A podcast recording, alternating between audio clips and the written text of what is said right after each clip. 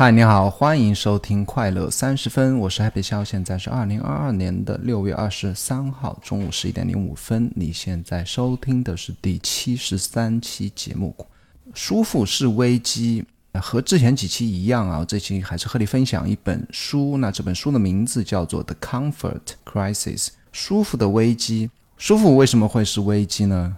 待会跟你来一起逐条的分享一下。那这本书啊，我是结合自己的想法，我和前面几期不一样，不再练大段的原文。那我结合自己的书的几个要点和自己的经历啊，亲身经历和你分享一下，为什么你的舒服会给你带来危机，制造危机？从肉体上的不舒服啊，精神上的不舒服，进食上也是吃东西上的不舒服啊，精神上的不舒服，我们来跟你分享一下这本书的。想法以及我自己的亲身经历啊，自己给自己带来一些什么的 什么样子的不舒服。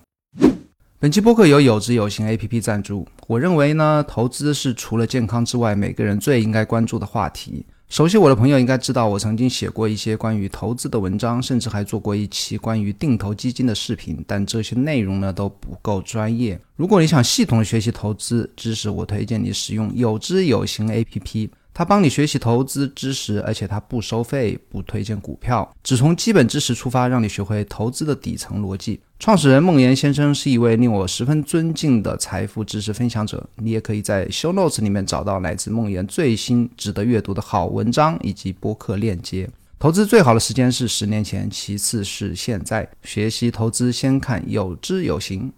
OK，那。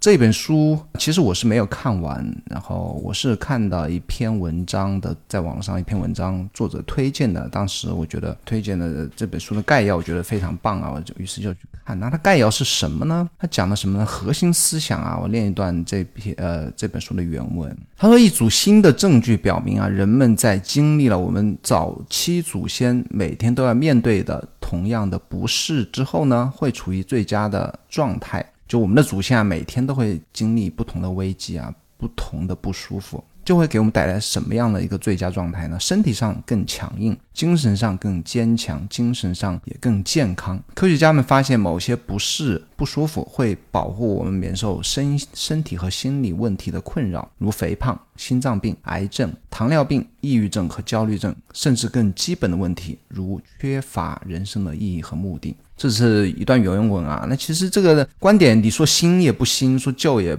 不旧，但是现在很多人 maybe 就听过这样的观点啊，就说啊，你应该多锻炼啊，或者多走出舒适圈呐，这种概念，我相信多半都听到过。但真正的说谈到具体怎么做上面来讲呢，就我跟我自己亲身经历啊，我在推特上分享一下我的分享一些，包括我进食啊，我运动啊，洗冷水澡啊等等一些会让自己不舒服的那些行为呢，那大部分人说，哎呀，我做不到啊，或者你这样会不会对身体不好啊，会会会不会？会不会不健康？会不会感冒啊？或或者会不会就是得胃病啊什么的？就人们都知道啊，让自己不舒服是会对健康有好处，但如何做以及有没有科学依据啊？或者说？我要怎么做才行啊？这种在这方面呢，大家还是没有一个亲身的经历，或者说一些太多的信息来给自己一些指导。那其实我是读过非常多书，听过非常多的播客，看过非常多的文章，以及自己亲身一些经历啊。那结合这本书的合力来一起分享一下我是怎么做的。其实这种思想啊，就是让自己不舒服的思想，其实很多书都有提到过，比方说反脆弱啊，是吧？你需要不断的给一个系统啊，我们其实我们的身体和身心都是一个系统，不断的制造危机，才能使这个系统具有反脆弱性。这反脆弱里面虽然提到很多，我还曾经在那个《零度日报》里分享过一个一篇文章，叫做《制造混乱的猴子》，它其实也是讲的反脆弱性。混乱的猴子是 Netflix，就是那个奈飞啊，就现在挺火的那个串流视频服务商。他他们工程师呢，他写了一个程序，叫做“混乱的猴子”，叫做 “chaotic monkeys”。这个这个程序是干什么呢？它并不是来帮助奈飞来，呃，从至少是表面上啊，它并不是来帮助奈飞使他们的网站更稳定啊，或者说来使他们的服务器更稳定。它反而是反其道而行之啊。那这个制造混乱的猴子，它不断的随机的关掉。他们所有服务器中的一些，然后给他们的服务器来制造混乱、制造麻烦，然后就是制造一些随机的崩溃啊，然后来不断的。使工程师能够在这样特殊的环境下或者极端情况下，能依然能够让整个系统能够顺畅的运行，让啊他们的顾客或者用户能够继续去稳定的观看视频。那这样子，这就是一个人为制造危机的一个典型的例子啊。那其实我最近啊，还我再举一个例子，还没说到 原文啊，也是我最近听的一本书啊。每天跑步，就我每天早上跑步在听的一本。Audible 上听的一本书叫做，上期节目也提到过，《The Subtle Art of Not Giving a Fuck》，它是那个 Mark Manson 写的最著名的一本书。那这本书好像已经让他赚到了一两千万美金，就卖的非常非常好的一本书。它有一个章节其实也是讲的那个，就是混乱或者说不适应。给你的人生会带来一些意义和目的的这样一个段落啊，提到一个故事，就是有一个研究啊，就是一项调查，就是调查访问了很多二战经历过二战那种难民营的波兰难民的一些。一些做了一些调查，就是调查发现什么呢？就说这些难民他也经历过和平时期，就二战之前的时期，也经历过二战那段可能生命都没有保障，然后食物也没有保障的那段日子日子呢？那很这个就奇怪的是啊，这些难民在。他们就是，他们就是觉得自己的人生在经历那一段时期之后呢，他感觉自己找到自己人生方向。可能在二战之前呢，觉得啊，就是很普通的一个生活，maybe 你活到二十岁、三十岁，就是每天上班下班呐，就是很普通人的一个生活。但是那一段特殊的日子呢，让他们感觉找到自己一个在一个极端情况下一个人生的目的和意义。这是非常奇怪，就是你如果是和平时期啊，像我们的和平时期，就普普通通的过也是过，是吧？那好比如果。像上海前一阵子在家封闭两个月，其实我在封闭足不出户时间，我一直在跟家人讲，我觉得这一段日子是非常特殊，也是非常有意义的日子。如果不是因为疫情的话，你可能很难经历这样极端的，在一个屋子里面这么多人困在里面，而且没有食物啊。最艰难的时候是真的是家里会几乎快没有吃的。那经历这一段日子呢，每个人需要去。都要去担起自己的一份责任，是吧？包括保持自己的，首先保持自己的一个身心的一个积极向上向上的一个健康的一个态度，然后家里每个人都有自己责任，包括我要。鼓励家人，对不对？保护家人，让尽其一切一切所能啊，去保，包括去想办法去弄吃的，对不对？去团购，以及要要去保护自己的不被那个病毒给感染到等等吧，一些吧。就是在危机情况下，人们会激发自己的潜能，然后在那段日子的经历呢，也会给自己带来一些意义。那我们现在的问题是什么？像我们现在每天的问题是什么？你可以，你可以回顾一下自己。我们早上一醒来就要吃早饭，然 后要肚子吃的饱饱的。中午哎，每天上班的话，中午要去吃，想去吃什么？然后上班路上就是你要开车，开空调。空调如果车的温度不够强啊，比方说你打车啊，坐坐那种叫什么快车或者什么，如果空调开的不够好，你还会抱怨，对不对？说哎，怎么空调不够冷啊？我还是冒了一身汗呢。到公司哎，凉，终于凉快下来了，对不对？然后我要坐着，我要泡杯茶，泡。杯咖啡，舒舒服服的开始打电话、写邮件。到了中午，然后同事要商量去吃什么。然后如果路程有点远，我还不愿意走过去。外面太阳大，我还打撑一把伞。就是我们随时随地啊，就好像自己的一个舒服的状态是一个默认状态。我们稍微有一点点不舒服了，一点点累。一点点没睡好，一点点热，一点点工作强度太大，一点点精神压力太大，我们觉得这个就是不好的一个状态，我们要赶赶紧从这个不舒服状态下脱离出来。但实际上呢，实际上是什么？实际上我们的不舒服的状态，在我们整个人类历史上啊，就是其实我们人类的文明时期，就是现在让我们保持随时随地一个舒服状态的时期，是在我们整个人类历史非常非常少的一个。一个比例的，那我先还是念两段原文吧。作者说啊，他说我。也是一个职业的伪君子。我在一家光鲜亮丽的杂志社有一份令人羡慕的工作，作为一名健康记者，为人们提供如何过上更好的生活的建议。我对这份工作很在行，但我并没有完全按照我写的智慧来生活。我的大部分精神能量都花在了酗酒和纠结下一杯酒之间来回切换。就他写，他本身他是原来是一个这个这本书原来作者原来是一个杂志的一个健康杂志的编辑啊，但实际上他的生活也就是上班下班喝酒，就没有任何危机啊，精神上就通过酒精来麻痹自己。然后他讲了我刚才讲的那个人类关于人类历史的这一段，我觉得也说的特别好。他现在我们现在对我们的日常经验影响最大的现代舒适和便利，包括汽车、电脑、电视、气候控制、智能手机。超加工食品等等，已经被我们人类使用大概一百年或者更少，这大约是我们在地球上行走行走时间的百分之零点零三，就是人类出现现代人类出现之后。那我们现在现代文明的这一百年占多少呢？只占百分之零点零三。那其他时候是什么？其他时候，哪怕你是两百年前，其实人类也是大部分是经历医学比较落后，是吧？可能人类的平均寿命只有百分呃只有三十四十年，然后吃不停的战乱，然后饥荒等等吧，就是只有最近的一百年是让人们过上了舒服的生活。他接着说，包括所有的智慧人类啊，不同的那些人类，什么什么，全世界的各种的吧。不同的种类等等吧，和我们把时间拉尺度如果拉。开到了两百五十万年了，那这个数字就下降下降到百分之零点零零四啊，百分之零点零零四，就是说智慧人类出现到现在呢，那我们现在的这个舒服的阶段只占百分之零点零零四，那对我们人类来说，持续的舒适性是一个根本性的新东西。这动画是什么意思？其实我刚才讲的，就是我们现在开空调、玩手机，是吧？打开电视就有电影去看，躺在沙发上点外卖，然后打车、吹空调，就这样的舒服。生活其实只占我们整个人类历史多少呢？百分之零点零零四啊，这个不是一个常态，也不是一个默认的东西。default 什么叫 default 呢？default 是我们连一个遮雨、好好睡觉的地方都没有，然后你没有火，没有熟张口就来的熟的食物等等这些东西都没有的。那作者接下来就分不同的章节吧，他其实讲了自己很多的经验哦。那这本书其实我没读完，因为他他讲了太多的故事，包括他和别人一起去阿拉斯加待。一个月的时间啊，就是在户外去露营，然后去找食物等等吧。他也举了很多其他的例子，那基本上就是通过肉体上、精神上和进食上，以及啊精神上的一些不舒服。那我就跟你结合书的和我自己的经验来讲，就肉体上不舒服很简单，这个是我们最好理解的一个不舒服。如何让自己不舒服呢？Crisis。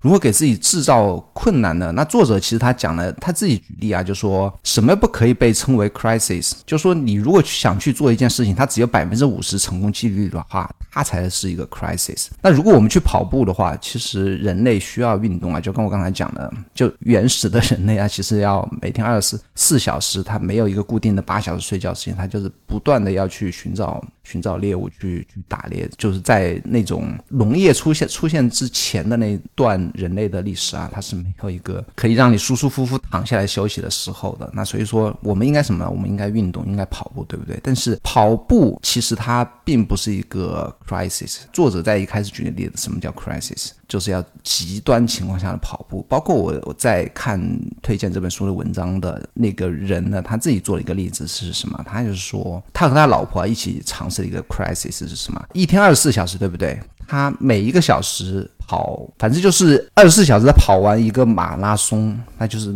换成公里的话，就是每一个小时跑大概两公里，然后二十四小时也不睡觉啊。他跟老婆一直尝试这件事情，最后。应该是成功了，就类似这种吧，才是才能被称作 crisis。如果你每天只是简单的去跑步的话，它不能被称作 crisis。但是哪怕是简单的跑步，其实我现在在做的就是每天早上去跑个五公里。相对于我们大部分人的不运动的人来说，它其实已经是一个，已经是可以称得称得上是一个 crisis 那如果一个啊从来不运动的人，你让他每天去跑五公里，他是做不到的。那如果做不到的话，他就是一个 crisis。那我们应该。不断的给自己带来这样的一个一个 crisis。那现在我的锻炼呢，就是每天早上去跑一个五公里，然后在跑步的时候听那个有声书，然后散步。其实我之前一直在做的，我如果是回去上班的话，我还是会不断的去散步。那这本书其实也提到了散步啊，甚至是负重的散步，就你搬着东西散步，那其实也是跟原始人的生活有关系了，是是最能给你带来一个身心的一个压力释放啊，或者说在这个运动结束。时候是给你最大帮助的一项运动，就是搬着东西去散步。但现在我们做不到啊！我散步是怎么做呢？我在家里现在散步，就是说我会定一个番茄钟，我做任何的项目，我二十五分钟之后我会休息五分钟，那五分钟我会做做家务，或者哪怕站起来去眺望，或者下楼去走走。我经常会下楼在小区里晃啊，特别是当时还不能出小区的时候。还有一个散步是非常重要的，就是这个和睡眠有关，就是你需要每天早上起床的半个小时之半个小时之内呢，你需要到户外去，人站到户外去，不管是有没有太阳、阴天、下雨天等等都可以啊。你需要在户外去铺路十一到十五分钟，有的人讲十一分有人讲十五分钟，这个会给你。身体带来褪黑褪黑素，那褪黑素是帮助你睡眠最重要的一个部分。那这个是非常我自己的习惯之一，因为我早上起床我就去跑步去了。然后你需要多站立，这个也是和原始我们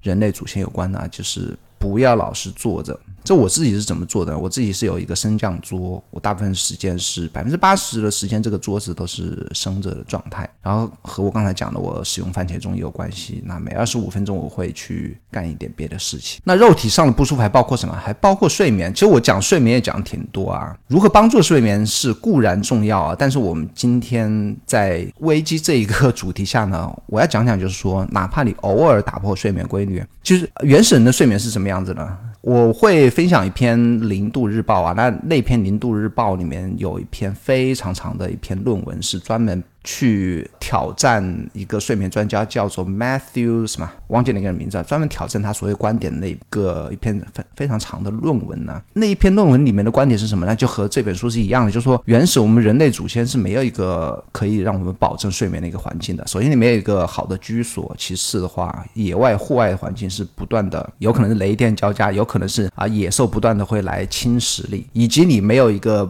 可以吃得饱饱的去睡觉等等吧，这些都。没有，我们人类的基因或我们的生理是被设定为什么样状态呢？是被设定为我刚才讲的那种状态的。所以说，你偶尔的打破睡眠规律，比方说我没有睡到七个小时啊，我只睡两个小时、三个小时，或偶尔的睡得非常晚，是可以被接受的，而不是说啊，我就我今天没睡到八个小时，我就怎么？我会会会精神会萎靡不振啊，会会得癌症啊等等，不会，就是这篇文章这篇论文告诉你是不会的，所以。不要害怕，就是你如果睡不好的话，哪怕偶尔的失眠，偶尔的。熬夜不睡觉超过二十四小时、七三十六小时、七十二小时不睡觉，都是当然还是讲的是偶尔吧，也是一个我们危机的一种方式。还有一种肉体上不舒服，就洗冷水澡，其实是原文讲了非常多的篇幅，在一个日本的一个神道仪式上面啊，叫做 misogi，它中文叫做戏啊，戏是日本神道的一种仪式，它是干什么呢？就是就男的不管男的女的，男的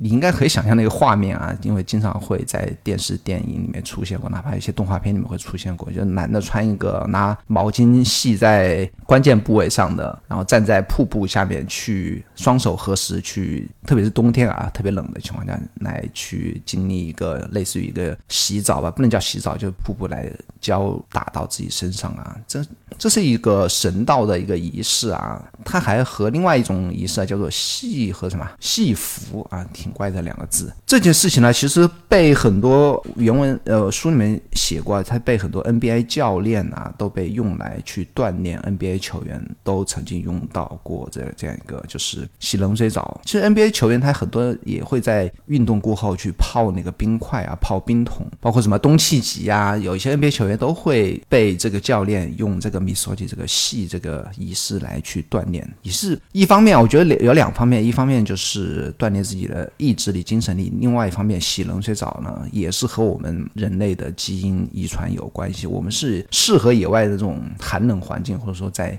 冰冷的水里面去生存的一个环境，所以我自己怎么做的呢？我自己是我每天跑步完之后会洗冷水澡。那洗冷水澡并不是我最近开始的一个习惯，我是应该两年前吧就有洗冷水澡的习惯。我是从夏天开始，应该从五月份、六月份、四月份开始我就开始洗冷水澡，一直洗到什么时候？一直洗到上海的气温在五度以上，只要降到五度以下，我就开始冬天彻底的冬天开始，我就不再洗冷水澡了。那只要五度以上，我还是一直洗。那差不多冬天有四五。五个月、五六个月时间，我不会洗冷水澡。洗冷水澡是，你如果洗过，特别是在非常冷的情况下，你洗过冷水澡之后，你会那个感觉是完全不一样的。啊。特别我要说的是什么呢？如果差不多在五度，我甚至最低的时候，甚至差不多两度的时候洗过冷水澡，那种感觉就好比。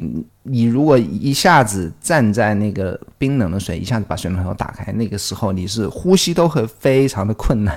这我的一个经验啊，你要在开始洗特别冷的时候去洗冷水澡的时候，你一定要注意调整自己的呼吸，不然的话你就会感觉到有一种窒息的感觉，你会无法去呼吸。当那个冰冷水浇下来的时候，你一定要去大口大口的吸气呼气，大口大口的吸气呼气。但洗冷水澡，如果你洗完之后，你会是全身的一个放松，而且我开始洗冷水澡之后，我的感冒次数是变得非常非常的少。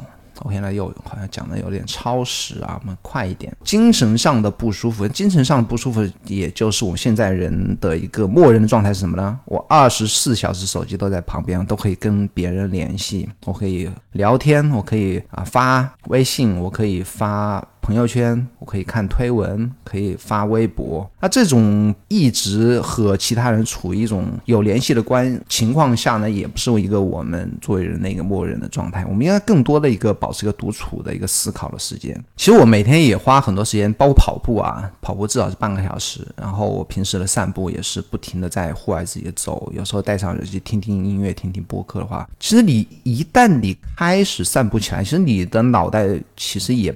不是完全投入在你耳朵在听什么，你会进入一种冥想的一种状态，你会思考你自己正最近正在思考的问题。其实无所谓那个问题是什么，就好小，好比我之前分享过的每天活上二十四小时里面讲的，就是你要去思考一下你人生的目的啊，或者说一些哲学的想法呀等等。其实那些都不重要，哪怕你去思考一下你家里正在经历的一些小的问题，或者工作上遇到的一些小的烦恼都 OK。但独处和自己独立思考的时间，这个是非常重要的，包括社交阶段啊，我自己啊。像我慢慢觉得推特对我的影响是非常大，因为它是我唯一的一个宣传自己的一个管道嘛，我也不离不开它。但是，一旦我太投入它，我又。会老是去刷它，所以我也在这方面有不断的有些啊新的尝试。那我现在最新给自己的一个指令就是说，每天如果我喜欢 blog 发布 blog 的时候，可以上去看一下。除此之外的，我是不要去看它。而且我在自己的那个手机使用时间里面，我设置了一天只能看五分钟推特。然后我和那个电子设备的还有一个关系是什么呢？我现在每天六点钟之后，我不会去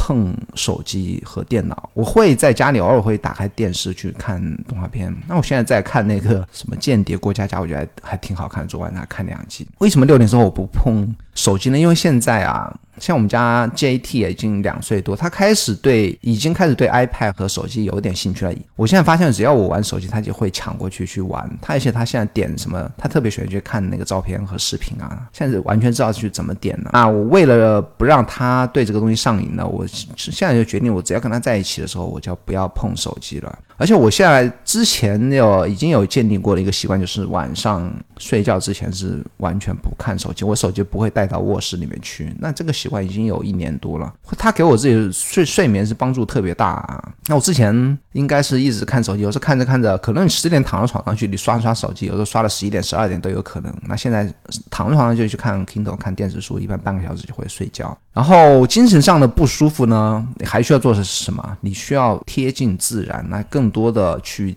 接近大自然。这样，这那我们现在的人呢，除了去就是去旅游之外呢，那更多的只能是去公园去待一待呢。那如果有机会去家里附近有公园的话，去接接近一下，到楼下去走走路。如果小区里面有树的话，到楼下去走走啊。周末去。去贴近大自然的话，是对我们是精神上是有非常有帮助的。下一个重点呢，重点是进食上的不舒服，进食就吃东西上的不舒服。我们如何给自己制造吃东西上的不舒服呢？还是说到祖先？祖先是我们的那个原始人是没有一个规律的饮食习惯的。那这样是不是我？对我们健康有好处呢？这个有太多的科学研究，就现在叫那个禁断嘛、禁食嘛、fasting。我在这方面也写过很多的 blog，我当然也会放到 show notes 里面。我包括一些推文也放过，也写过很多，自己也听过很多播客。那现在讲 fasting 的人太多了啊。OK，那我聊一下我自己的自己的一些一些进食的，已经我是应该是从一八年的下半年开始到现在已经有三年的经验了。呃，首先讲一下我们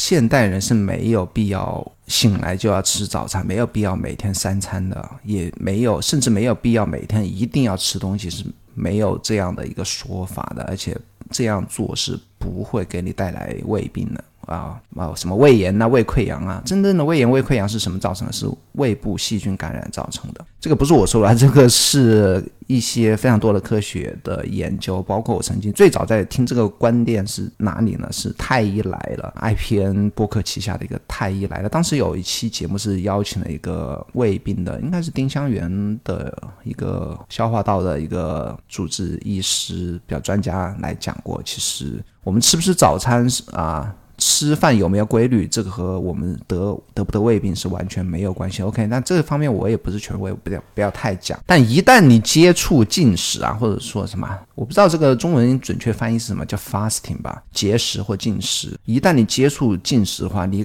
肯定会一天要至少是少吃一餐。那进食有哪些？有哪些类别呢？有间歇式节节食、间歇式进食啊，这个是最常见的。也就是说，不吃早餐，不吃早餐就意味着是哪一种呢？十六比八这种，就十六小时你不吃东西，八个小时里可以吃东西，哪八个小时？就中午十一点到晚上的七点，那差不多这六七个小时、七八个小时，你可以吃两餐。那剩下的十六个小时你就不要吃东西，晚上六点钟后到第二天的中午你就不要吃东西，这是比较常见的一种节节食方式、进食方式。那我现在实行的是什么呢？我现在实行的是 O M A D One Meal a Day，一天只吃一餐，一天只吃一餐就是我只吃，也不是只吃一餐，我差不多就从四点啊，每天四点到晚上六点之间我是可以吃东东西的。那四点呢我可以稍微吃一点东西，然后六点吃一个主主餐。那这是我的一个节食方式。也不是啊，我也不是每天这样做，因为我还要根据自己的身体情况。因为我现在开始每天运动量也增大了嘛。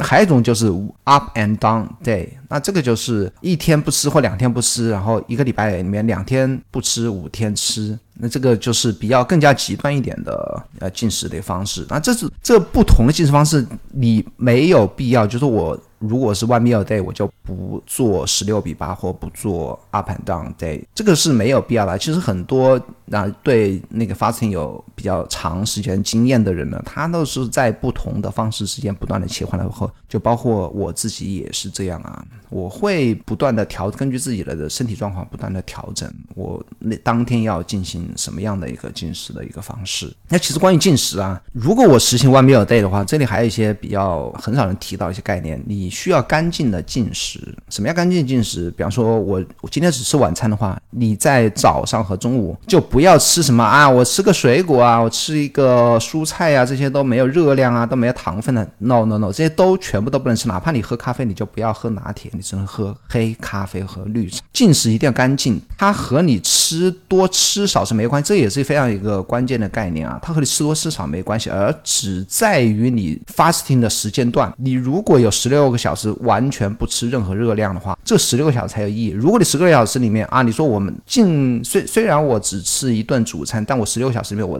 哎我我肚子饿了，我稍微吃一点点啊，我这个吃一点点，我吃个热量棒啊，或者能量棒，或者吃一点点黑巧克力啊，这个算不算？那你就完全破坏了进食，那你就根本就没有做到 one meal day，或者说十六比八，你就完全破坏了这个进食。进食一定要干净的进食，因为他在乎的，他有意义的只是他的完全不是摄取啊食物的那个时间段的长短。OK，那是进食。那精神最后是精神上的不舒服啊，精神上不舒服，其实我也聊啊，写过很多。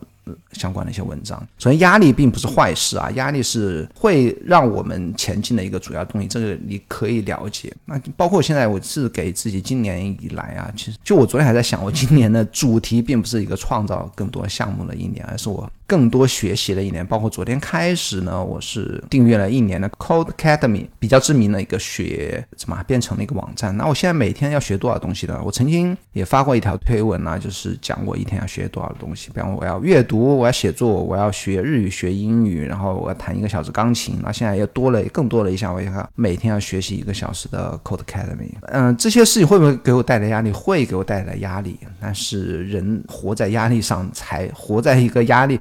健康的压力下才是一个正常的一个状态吧。包括一一周还要写那个可乐周报和周四的那个录播课，对不对？包括工作上和生活上危机，就像我刚才讲的，就是像那个二战对波兰难民的一些影响，包括那个上海疫情对我们的影响。那这些危机呢，其实都是刺激我们的一种方式，也是刺激我们之后呢，给我们带来更多反脆弱性的一种方式。那应对方应对危机呢，其实。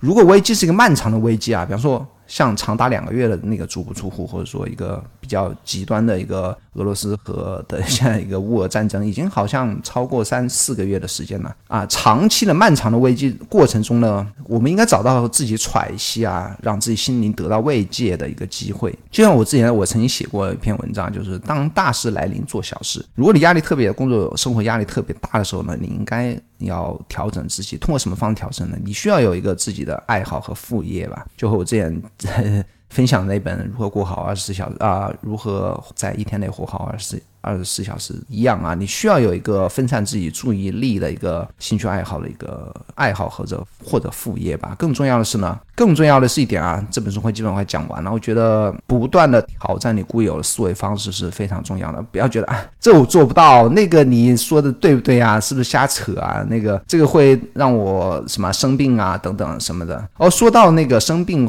这本书其实讲到啊，什么叫危机呢？什么叫挑战自己呢？一个最重要的一个原则就是它非常非常难，这是第一。第二，你不会死掉，你不要做那些让你有生命危险的事情，你千万不要去冒着生命危险去做一些太极端的事情。所以说，给自己带来危机的一个前提。两个前提之一，我觉得更重要的一个前提就是自己不要死掉，不会让不要自己把自己搞残了，对不对？然后谁说你自己一定要舒服？你一定要问自己，我为什么一定要现在一定要让自己很舒服的躺在沙发上？我为什么一定要自己舒舒服服的啊睡在空调房里睡上美美一觉？我为什么要让自己吹空调？为什么让自己饱餐一顿？为什么让自己没有任何烦恼的事情，一切都顺心？这些谁说一？一定要这样去活着才是最好、最健康、最让你舒服的，对不对？OK，那是这是这个礼拜要分享的这一本书，然后来聊一下推特吧。其实推特，我昨天晚上啊，今天早上看到推特，它其实有一个很大的一个更新，它出了一个长文模式，那个长文模式到现在还没有正式发布，它叫什么？推推特 Write，推特写作。那这个长文模式出来之后呢，我可能会用，也可能不会用啊。因为啊，如果所有东西都在这个平台上的话，一旦平台把你 cancel 掉了，你就什么都没有了，对不对？啊，包括我自己现啊，现在每天发布自己 blog 的方式，还是一个把自己文章生成一个图片，然后放自己 blog 的链接。我觉得这个非常好玩，图片你可以马上就看。如果你想点去链接的话。你慢慢的会对我的个人网站也有一个兴趣，那那无论推特有有一天我能不能上，会会不会倒闭，会不会把我删掉，这个我都会和自己的读者会建立一个其他渠道上的联系。如果一切都在推特上的话，这个我觉得是不太安全的一种方式。但是你在推特上写长文，这个肯定会借由它这个平台的一些一些契合度的提升，或者说它的一个阅读的一个便利性吧，是会会让它更方便的来让别人来阅读吧。所以这个到时候怎么平衡，我还要思考一下。然后最近是突破两万 f o 啊，最近我也是观察自己那个涨幅的一个趋势，一般情况下。它是不太涨的，那无论我发什么，无论有多少人点赞啊、转发什么的，就可能十几、二十、三十。以前呢，就是一个非常平稳的一个状态，就是每天五十几、五十、七十、八十这样子。那突破两万次 follow 之后就不太涨，为什么呢？我自己分析啊，是因为就我自己这个主题，比方说啊，个人效率或笔记这个圈子的总数呢，它的推特中文推特用户的总数是有限的。那一般的，当有一所有的相关的对这个话题感兴趣的人都 follow 过你之后呢，你再发这些内容，哪怕是得到很高的一些互动，也不会涨 follow。但是我最近有两条推文呢，都分别让我涨了一千和加上六七百 follow。那这两条推文都是有一点，我我称它称它为是有一点出圈的推文啊。一条是讲我自己的。个每天在学习什么的一个一个清单吧，那那个清单是一两天时间是涨了一 K 分，这个是我涨分涨的最多的一条推文。那我相信别人点赞和转发和封我是因为都对一个积极向上的人生态度和作息习惯是有一个向往的吧，美好的向往。所以说啊，这是这是一条。另外一条是我前天，啊昨天还是前天发的一条关于一个英文的阅读工具的一条推文吧，也是有一点点。普及度比较高的话题，然后又是一个可以用得上的工具，然后很多人反映是这样一个叫 Bionic Reading 这样一个方法是对他们阅读英文有帮助吧，就是用得上，然后所有人都可以用，然后也的确有效果，这样的一个东西的话，也是会让我。突然就涨很多 f 那除此之外的类型的。推文呢，就如果还是继续发我自己很小的一个 niche 或者说主题的推文的话，是很难再去涨否的。那这是我对自己最近的一些推特变化一个观察吧。OK 啊，如果你喜欢这个节目的话，请帮我在苹果播客点击五星好评，并留下你的留言。在 Spotify 也可以帮我来点击好评和留言，因为现在 Spotify 应该是比苹果播客更大的一个平台啊。如果你还没有订阅我的 newsletter 呢，它叫做可乐周报，现在已经有快八千，接近八千人来订阅了。它的网址是 c o k e 点 d o coke 点 do，或者你在。百度或者 Google 里面搜索“可乐周报”就可以来订阅。我在这个“可乐周报”里面分享我过去一周读过的文章、看过的视频、听过的播客等等吧，获得了我觉得特别有趣的、有价值的想法，我都会写在这个里面。然后很多人也非常喜欢读吧。然后每天啊，每次发送之后，很多人还给我来反馈啊、留言什么的啊，看起来还是大家都喜欢读这个“可乐周报”。OK，那咱们下个礼拜四再见喽，拜拜。